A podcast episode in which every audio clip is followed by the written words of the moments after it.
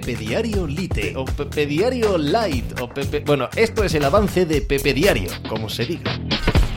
Hola, ¿qué tal? Hoy estamos a lunes 4 de abril del año 2022. Carlos Alcaraz ha ganado el Masters 1000 de Miami.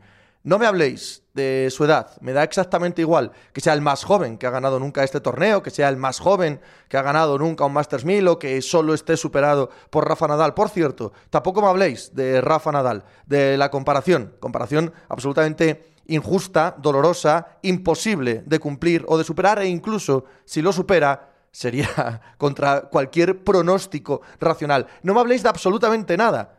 Habladme solo y exclusivamente de Carlos Alcaraz, de la realidad de Carlos Alcaraz, de su presente, de lo que es hoy, no de lo que será a futuro, no de lo que puede llegar a conquistar en una utópica imaginación que bien sabe Dios que está el destino lleno de vericuetos. No, solo hoy, ahora, hoy, Carlos Alcaraz ha ganado un Masters 1000. Carlos Alcaraz es uno de los grandes favoritos a la temporada de tierra que comienza el mes que viene. Carlos Alcaraz está capacitado para pelear por los grandes títulos, sí, incluidos los Grand Slam este año. Carlos Alcaraz ahora mismo es el segundo mejor tenista de la temporada, por detrás de Rafa Nadal y emparejado con Daniel Medvedev.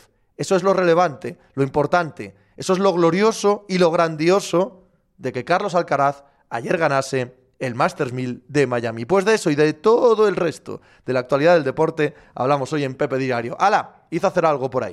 Estás escuchando Pepe Diario.